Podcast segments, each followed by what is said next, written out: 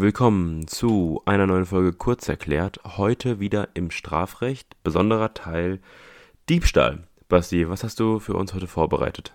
Ja, genau. Wie du schon richtig gesagt hast, sind wir jetzt endlich im besonderen Teil und endlich im Diebstahl angekommen. Wir beginnen also den Strafrecht BT1 mit Vermögensdelikten und damit mit Diebstahl.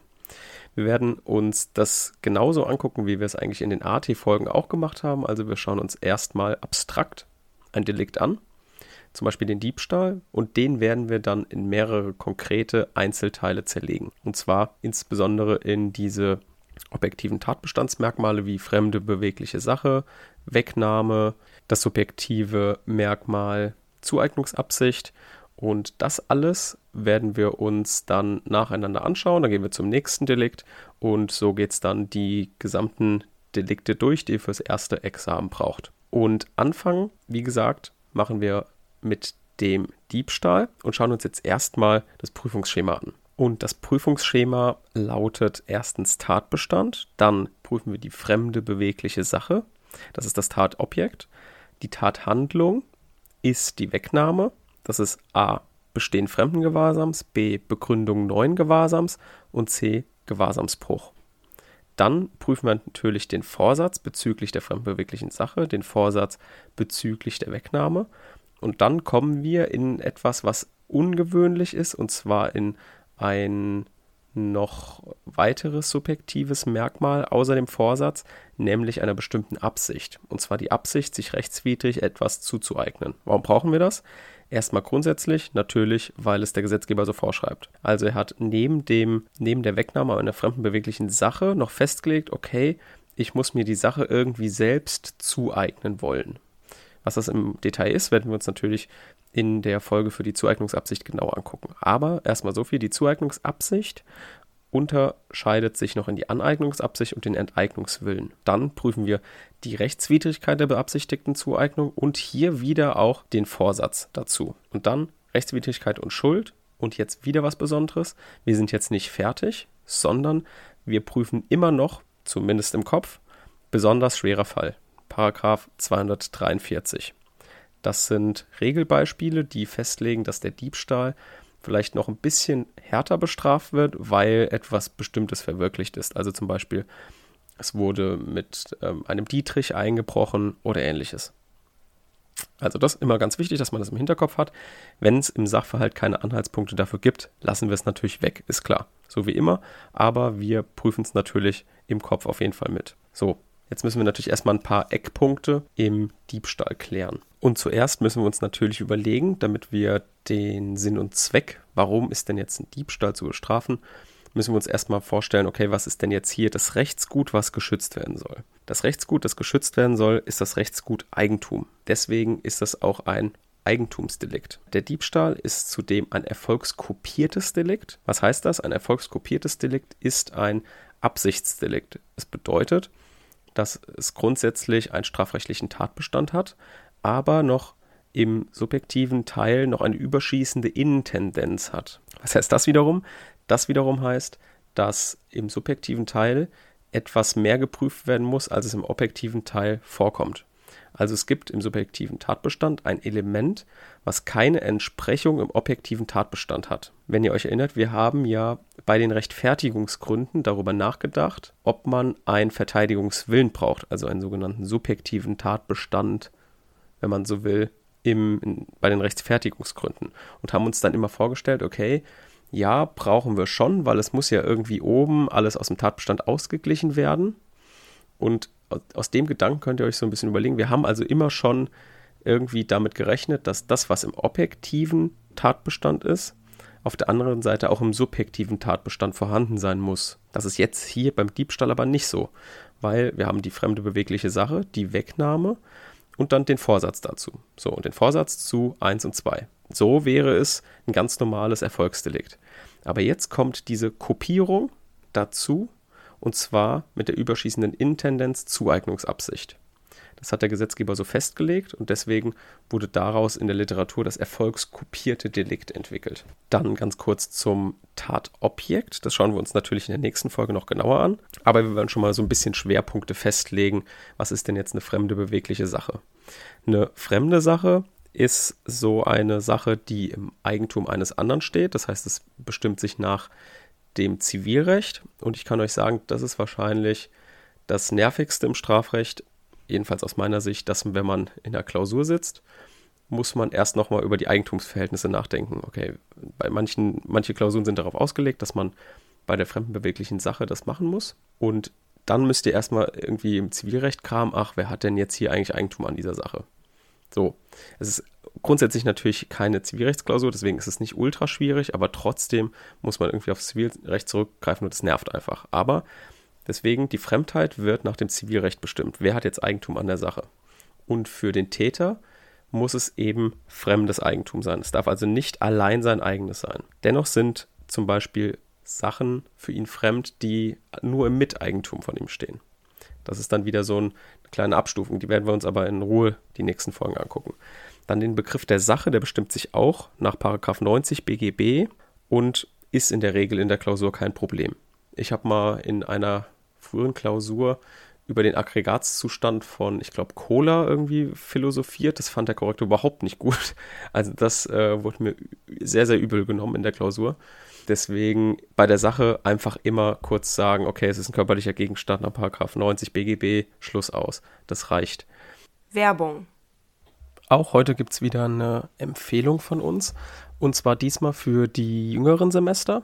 Wir wissen, ungefähr die Hälfte sind ähm, von euch Hörern und Hörerinnen sind Leute aus dem ähm, ersten bis fünften Semester. Und deswegen wollen wir mal heute eine Empfehlung geben, genau für diese, diese Semester. Und zwar hatte ich Probleme damals im ersten Semester, weiß ich noch wie heute.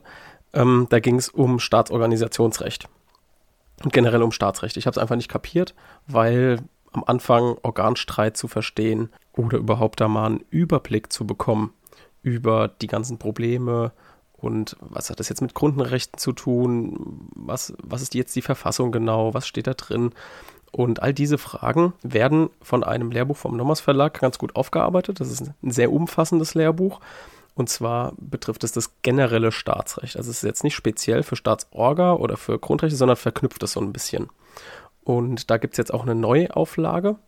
Und das ist das Buch Allgemeines Staatsrecht von Haller, Kölz und Gechter. Und es ist ein sehr dickes und umfangreiches Lehrbuch, aber vermittelt, finde ich, jetzt so die Problematiken rund um das Staatsrecht wirklich ganz gut. Und man versteht es auf jeden Fall deutlich besser, wenn man auch schon im ersten Semester vielleicht mit diesem Lehrbuch arbeitet. Deswegen unsere Fehl Empfehlung heute ist das Buch Allgemeines Staatsrecht von Haller, Kölz und Gechter. Werbung Ende. Deswegen nicht über Aggregatzustände sprechen oder so, wenn man das mal irgendwo in einem Aufsatz gelesen hat und denkt, okay, das gehört jetzt hier hin. Es gehört definitiv nicht hierhin. Also einfach nur Sache immer kurz halten. Dann muss die Sache natürlich beweglich sein. Hier kann es mal ein Problem eventuell geben, wenn jemand eine vorerst unbewegliche Sache irgendwo losgelöst hat, dann muss man kurz überlegen, okay, ist sie jetzt beweglich oder nicht. Schauen wir uns aber auch die nächste Folge an. Aber hier schon mal so ein bisschen für euch so einen Schwerpunkt denken, okay, was könnte hier so Probleme sein? Genau, dann gibt es natürlich bei der Fremdheit auch noch Probleme, wenn die Sache herrenlos ist. Wann wird die Sache herrenlos? Hat jemand ein Aneignungsrecht daran? Das werden wir uns auch in der nächsten Folge genau angucken. Dann kommen wir mal zur Tathandlung. Die Tathandlung das ist wahrscheinlich der Schwerpunkt einer Diebstahlsklausur, würde ich sagen. Das ist die Wegnahme der Sache. Und da muss man erstmal prüfen, okay, hatte jemand hier Gewahrsam an der Sache? Was ist denn jetzt Gewahrsam? Gewahrsam ist die tatsächliche Sachherrschaft einer Person über eine Sache, die von der Verkehrsanschauung beurteilt wird. Und das muss zuerst geprüft werden. Dann kann gucken, ob Gewahrsam an der Sache durch die Wegnahme gebrochen wurde und ob neuer Gewahrsam begründet wurde. Das ist also so die Prüfungsreihenfolge und hier so ein bisschen als Schwerpunkt. Erstmal Gewahrsam festzustellen ist oft auch nicht ganz leicht, wenn es zum Beispiel größere Gebäude sind, wie ein Supermarkt, hat jetzt, wer hat jetzt Gewahrsam an den, an den einzelnen Dingen im Supermarkt? Wie ist es, wenn ich irgendwo meinen Regenschirm vergesse in der Uni zum Beispiel? Wer hat jetzt Gewahrsam? Habe ich kein Gewahrsam mehr? Wer hat stattdessen Gewahrsam? Was ist mit Liebesschlössern an der Brücke? Hat da überhaupt jemand Gewahrsam dran? Wenn ja, wer? Also so so Schwerpunkte wird es geben, wenn wir zu der Folge mit dem Gewahrsam kommen. Dieser Gewahrsam muss auch gebrochen werden. Fremder Gewahrsam wird dann gebrochen, wenn die Gewahrsamsverschiebung ohne oder gegen den Willen des bisherigen Gewahrsaminhabers erfolgt. Ja, das ist erstmal die Definition. Dann muss neuer Gewahrsam begründet sein. Der Täter begründet dann neuen Gewahrsam, wenn er, wenn er oder ein Dritter die Sachherrschaft derart erlangt hat, dass er sie ohne Behinderung durch den früheren Gewahrsamsinhaber ausüben und dieser seinerseits ohne Beseitigung der Sachherrschaft des Täters nicht mehr über die Sache verfügen kann. Mhm, okay, haben wir schon mal die Definition, was das genau ist und wie neuer Gewahrsam begründet wird und insbesondere wann neuer Gewahrsam begründet wird. Das werden wir uns auch in einer der nächsten Folgen genauer anschauen. Oft auch Schwerpunkt in einer Diebstahlsklausur ist, hier gerade in der Wegnahme, dass man entscheiden muss, ist es jetzt eine Wegnahme oder ist es eine Vermögensverfügung? Vermögensverfügung wird euch noch nicht sagen. Das ist ein Tatbestandsmerkmal des Betrugs, ein ungeschriebenes Tatbestandsmerkmal. Und das soll den Betrug vom Diebstahl abgrenzen. Denn Diebstahl schließt Betrug aus und andersrum. Denn der Gesetzgeber hat angelegt, dass der Diebstahl ein Fremdschädigungsdelikt ist, wie es die Wegnahme ja zum Ausdruck bringt. Also ich nehme jemandem etwas weg gegen seinen Willen wohingegen der Betrug eben darauf beruht, dass man durch eine Täuschung jemand anders dazu bringt, mir eine Sache zu geben. Das heißt, es ist ein Selbstschädigungsdelikt. Derjenige, der den ich betrüge, der schädigt sich selbst und genau hierauf kommt es an. Das ist also schon mal jetzt als kleiner Unterschied, dass man so ein bisschen im Kopf hat, ah, okay, hier könnte es immer Probleme geben zwischen Diebstahl und Betrug, Abgrenzung. Dann kommt die Zueignungsabsicht, auch immer mal ein Schwerpunkt in der Klausur. Und da haben wir eben schon gesagt, das unterteilt sich in Aneignungs- und Enteignungswillen, also Aneignungsabsicht und Enteignungswille. Die An Aneignungsabsicht ist die Absicht, die Sache selbst oder den in ihr verkörperten Sachwert wenigstens vorübergehend dem eigenen Vermögen oder dem Vermögen eines Dritten einzuverleiben. Enteignungswille ist der Wille, den Berechtigten auf Dauer aus seiner Eigentümerposition zu verdrängen, das heißt ihm die Sache selbst oder den in ihr verkörperten Sachwert auf Dauer zu entziehen. Wenn wir uns jetzt alleine nur die Definition angucken, kommen schon zwei wichtige Dinge raus. Und zwar einmal, dass es nicht nur auf die Sache selbst ankommt, sondern der Gesetzgeber auch gesehen hat, ach, Mal. was ist Tschüss. denn, wenn eine Sache nur einen Sachwert verkörpert, beispielsweise ein Sparbuch oder ähnliches. Dann ist der Wert ja nicht das Sparbuch, sondern das, was hinter dem Sparbuch steht. Und deswegen hat er mit aufgenommen oder den in ihr verkörperten Sachwert. Dann haben wir gesehen, ah, guck mal, hier steht ja drin, sich dem eigenen Vermögen einverleiben oder dem Vermögen eines Dritten. Und das entspringt dem Gedanken, dass das, das Diebstahl ursprünglich nur als Eigenzueignungsdelikt galt. Das heißt, wenn, jemand, wenn ich etwas weggenommen habe, um es jemand anderem zuzueignen, also ich profitiere praktisch selbst gar nicht davon, sondern nur der andere bekommt dieses Diebstahlsprodukt, zum Beispiel eine Handtasche oder ähnliches, dann war man aus dem Diebstahl raus. Genau, aber das hat der Gesetzgeber geändert und die Trittzueignungsabsicht auch mit eingefügt, die jetzt auch in der Definition eben vorhanden ist. Deswegen ist eben jetzt nicht plötzlich derjenige nicht wegen Diebstahl strafbar, der es einem Dritten zueignen will, sondern auch gerade derjenige ist strafbar, weil wir wollen ja das Eigentum schützen als Rechtsgut und das wird eben nur umfassend geschützt, wenn es nicht umgangen werden kann, wenn man jemanden einschaltet, der einem das zueignet. Genau, soweit als erste abstrakte Folge. Das ist jetzt wie gesagt nur der grobe Mantel.